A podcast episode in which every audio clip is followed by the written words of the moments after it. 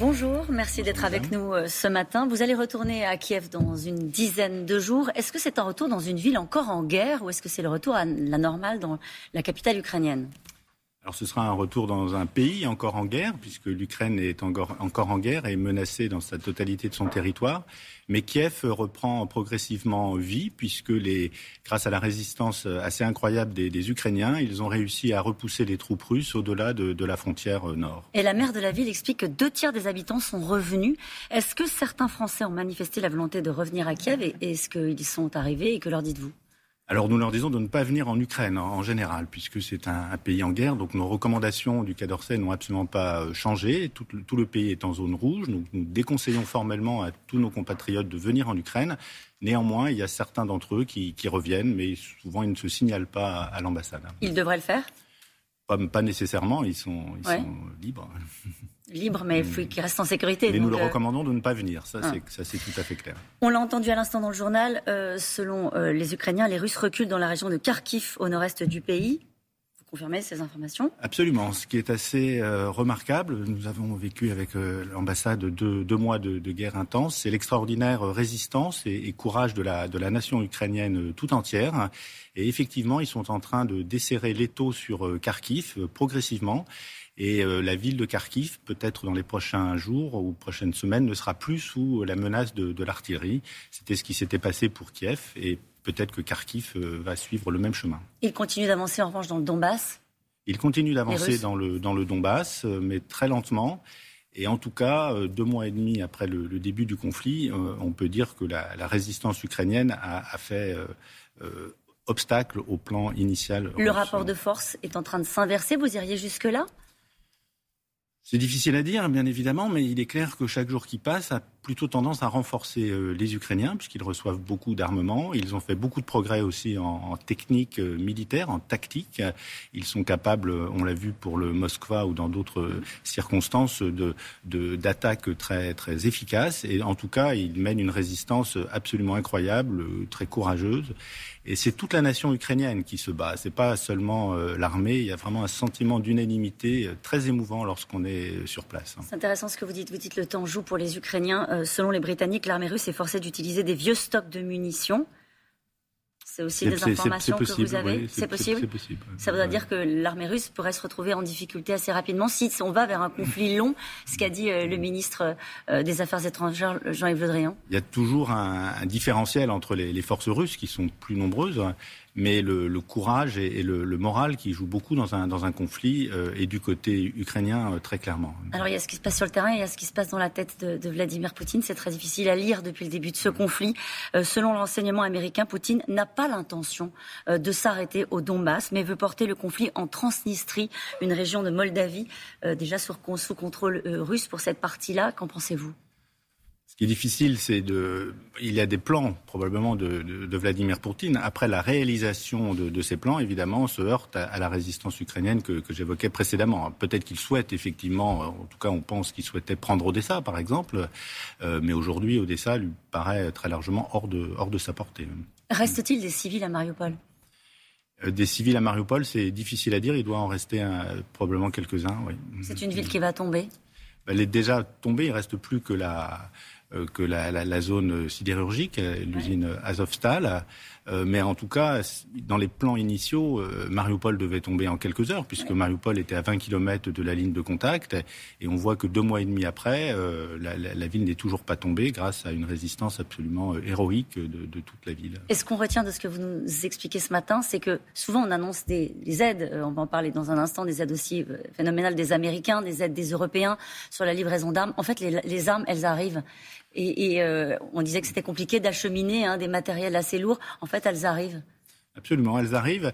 Et surtout euh, l'aide que nous apportons répond exactement aux demandes ukrainiennes, c'est-à-dire que nous sommes notamment l'ambassade en contact euh, très étroit avec eux, avec moi-même avec le ministre de, la Défense par mhm. exemple, et donc nous leur apportons l'aide dont ils ont besoin. Et donc par exemple ils ont évolué dans leurs demandes. Au début ils voulaient beaucoup d'équipements de, sécurité, des casques, des gilets pare-balles que nous leur avons fournis. Et maintenant ils veulent un, type d'armement plus, plus spécifique. Et là aussi nous répondons à leurs demandes bah, Vous, l'avez vu, c'était les, canons César qui avaient été demandés et donc qui ont été. C'est aussi fluide que ça dans la manière de procéder? Absolument, c'est très fluide et ça je peux en, témoigner dans tous les domaines d'ailleurs, pas simplement dans le domaine militaire, dans le domaine humanitaire et également. Euh, à chaque fois, nous répondons spécifiquement à une demande ukrainienne. Ils nous transmettent les listes à l'ambassade. À Paris, on prépare les, convois d'assistance et puis après, nous, délivrons l'aide dans des délais extrêmement courts. Par exemple, hier, avec le, Premier ministre et le ministre Le Drian, nous avons euh, lancé le départ d'un convoi euh, de la sécurité civile avec 22 véhicules de pompiers, des ambulances, etc. Et là aussi, ça répond à une demande très précise des Ukrainiens à notre rencontre. Mhm.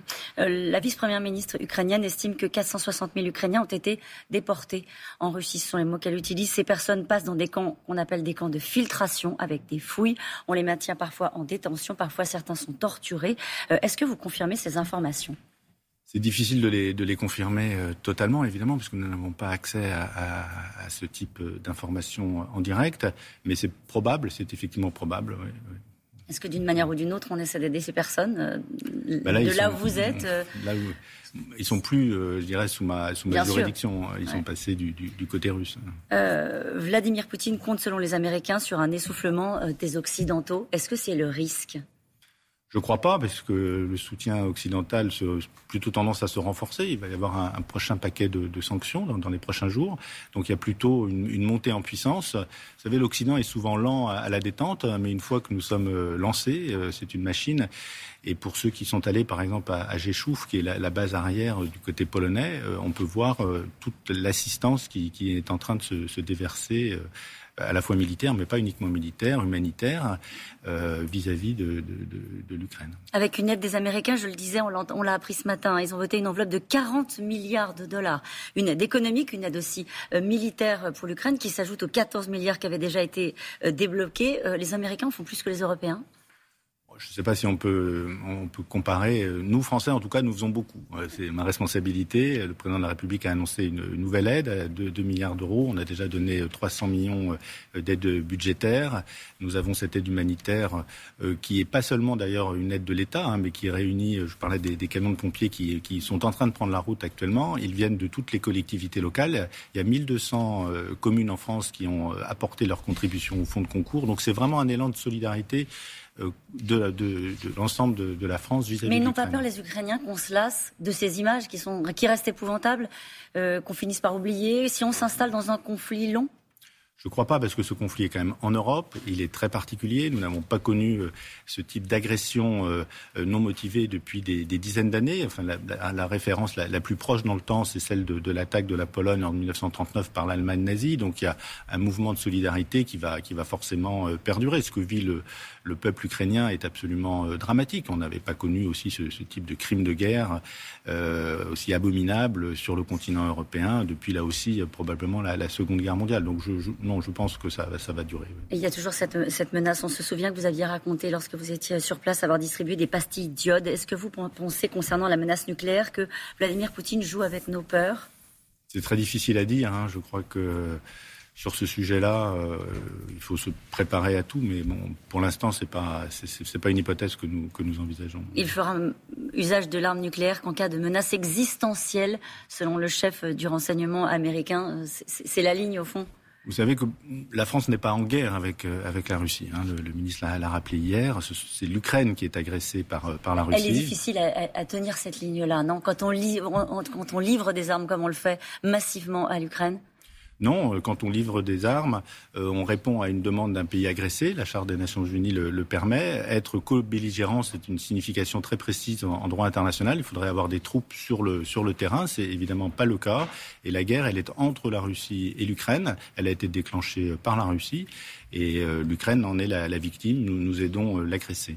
Pensez-vous que la communauté politique européenne, défendue par euh, le président Emmanuel Macron lors de son discours euh, à Strasbourg, peut plaire aux Ukrainiens, alors qu'il tape même à la, porte de l'Union européenne et que le président leur a dit que bah, ça prendra des décennies?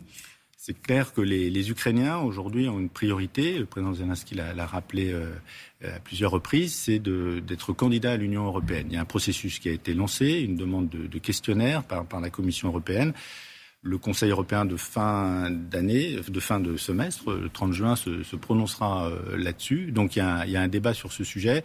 Les Ukrainiens considèrent euh, qu'ils se battent pour les valeurs euh, européennes, et c'est tout à fait le, cas. Et donc ils ont, entre guillemets, un droit au moins au statut de, de candidat de l'Union européenne. Dernière question, Monsieur l'ambassadeur. Est-ce que Emmanuel Macron va aller à Kiev?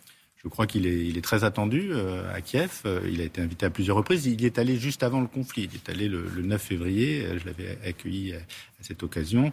je crois qu'il a, il a prévu d'y aller et la date exacte n'est pas encore fixée. Il repartirait avec vous fin mai? Ben, J'espère le précéder. merci merci à vous d'avoir été notre invité ce matin et bon retour à Kiev.